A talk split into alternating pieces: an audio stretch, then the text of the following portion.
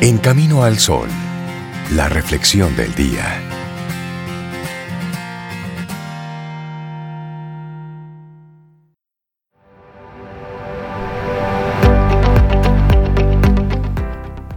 Y Franklin Roosevelt nos recuerda hoy que no basta con querer, debes preguntarte a ti mismo qué vas a hacer para conseguir lo que quieres. Sí, porque de deseos y de buenas intenciones está lleno el cementerio. Hasta ahí Vamos, muévete. Un gran líder no ordena, inspira. Te vamos a compartir algunas formas de, de hacerlo, algunas maneras de inspirar en nuestra reflexión para esta mañana. Claro, y es que los buenos jefes portan esa camiseta de líderes y sacan lo mejor de sus colaboradores. ¿Y cómo lo hacen? Bueno, inspirando, como tú decías, Rey, inspirando para ayudarlos a crecer y a que ellos entreguen lo mejor que tienen para entregar. Eso.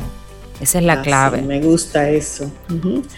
Bueno, y aprende ciertas cosas por medio del entrenamiento para ser un miembro de cualquier eh, institución, cualquier trabajo. Eso lo aprendes, pero aprendes a enfocarte, a ser perseverante, la naturaleza efímera del dolor, pero sobre todo a convocar la última gota de inspiración para aguantar y aguantar el día. Los líderes efectivos deben elegir la táctica correcta para la misión adecuada sin importar si es en una sala de juntas o en un campo de batalla.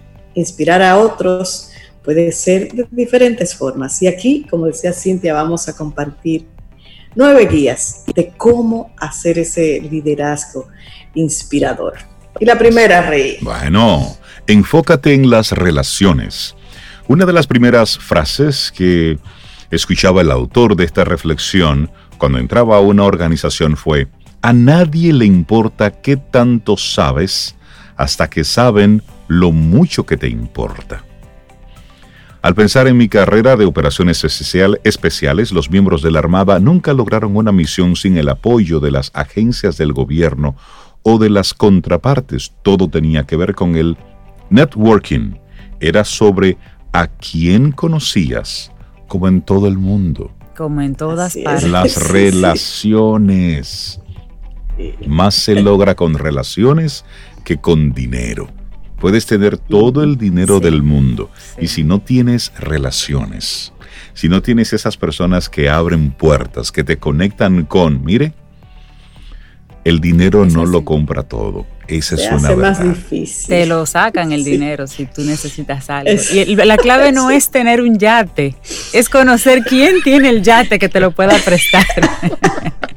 claro que sí. Bueno, otra clave, bien cortita pero contundente. Deja el ego atrás. Si de verdad quieres influenciar a la gente, deja que tus acciones hablen por sí mismas. Es un adagio atemporal que a la fecha se mantiene real. Si eres tan bueno en algo, no necesitas decirle a nadie lo que ya saben. Deja Ah, el es- ego. Es, es demostrarlo. Gracias, Sin profesora. ego. Muchas Deja gracias. el ego y eso se sabe exactamente. Sí, tú- como Ay, tú las redes. Cintia, corta pero contundente. Sí, sí. Bueno, y la tercera, la tercera es identifica el ganar. Ya sabes lo que se siente ganar. Todo lo que tienes que hacer es dar unas cuantas vueltas para llegar ahí, para descubrir el máximo potencial y minimizar el esfuerzo gastado. Identifica exactamente lo que persigues y asegúrate de que tu gente lo haga también. Identifica esa acción de ganar. Sí, bueno, y usa talento de gran poder. Del otro lado del mar, había veces donde empleábamos a cierta cantidad de operadores porque esa era la misión. Una vez que reduzcas el estado final del deseo, trabaja al revés para identificar a qué lugar pertenece cada quien. Si surgen los mismos nombres una y otra vez, es tiempo de considerar una planificación de la sucesión. Mm. Sí. Así es que usa talento de gran poder. Y eso es una invitación que le hacemos a las nuevas autoridades, a que utilice talento de gran poder, independientemente de dónde se encuentre. que sea gente buena, gente, que tenga que aportar. Talentosa, que pueda aportar, sí. La época de. Yo pienso que, hasta el que ahora se nombraba, va, bien en ese sentido. Mucha gente está muy contenta con la mayoría de las, de las designaciones, no con todas, pues en todos siempre hay casos y casos, pero sí, la gente está contenta en general en las redes. Pero que se quede ahí, ¿eh? Es decir, no es el que más carabaneó, el que vaya a conseguir algún tipo de puesto. Es el que tenga mayor capacidad. Claro, que pueda entregar más para el puesto en que se le ponga. Por supuesto. Claro que sí. El país lo necesita con urgencia, que sea, que sea así el, el criterio. Bueno, otra sugerencia, libéralos libéralos, abre los reinos de la oficina y deja que la necesidad humana por la autonomía y la relevancia florezca. La gente quiere hacer las cosas bien, pero lo que a menudo ahoga esa oportunidad es el proceso. Ya lo decía Daniel Pink, un autor, en su libro Drive, como si fuera a conducir, le llama el motivo con propósito. Y la idea, lo que él dice es, dale dirección a la gente, una línea de tiempo y autoridad para actuar. Listo. Y libéralos. Suéltalos y ve formándolo por si acaso en el camino. Claro. sí, claro. Bueno, y, esta que presente en, todos los aspectos de nuestra vida importante, escucha atentamente. Y hay dos tipos de oyentes, aquellos que buscan entender y aquellos que buscan ser comprendidos. Los primeros ignoran sus propios prejuicios ya que esperan pacientemente para entender el punto de vista de los otros, mientras que los siguientes esperan nerviosamente a que dejes de hablar para que ellos puedan hablar.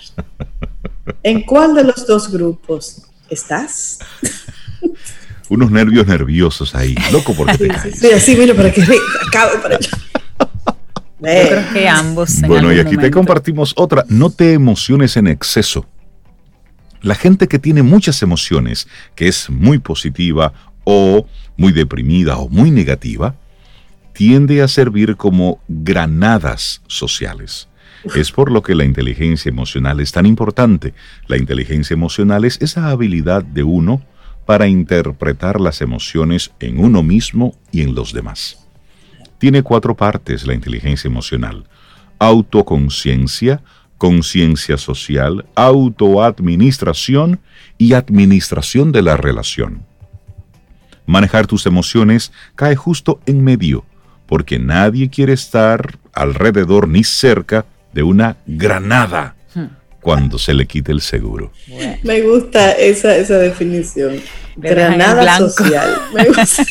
¿Es usted una granada? Llegó la granada. Señores, cambien el tema, tranquilo, que llegó la granada.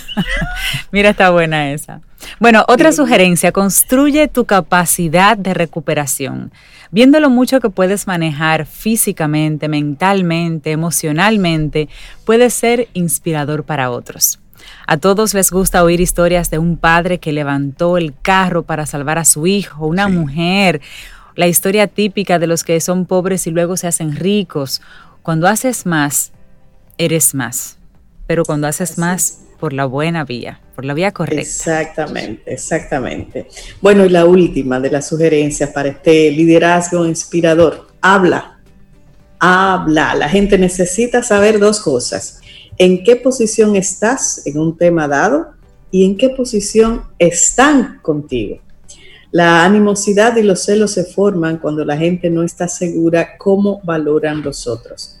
Soy de la creencia, dice el autor, que la mayoría de las noticias son buenas, porque hay algo siempre para ser aprendido, sin importar qué. Siempre toma algo que te haga ser mejor. Siempre. Sí, y debes inspirar a los otros, enfocarte en la única fuente que puedes manejar mejor. Y ese eres tú, específicamente en tus acciones. Busca practicar al menos uno de estos puntos que hemos estado compartiendo en el día de hoy y te puedes sorprender cómo cambian, cómo pudieran cambiar algunas cosas. Hoy, nuestra reflexión. Un gran líder no ordena, inspira. Un escrito de Jeff Voss. Me gusta eso, me gusta.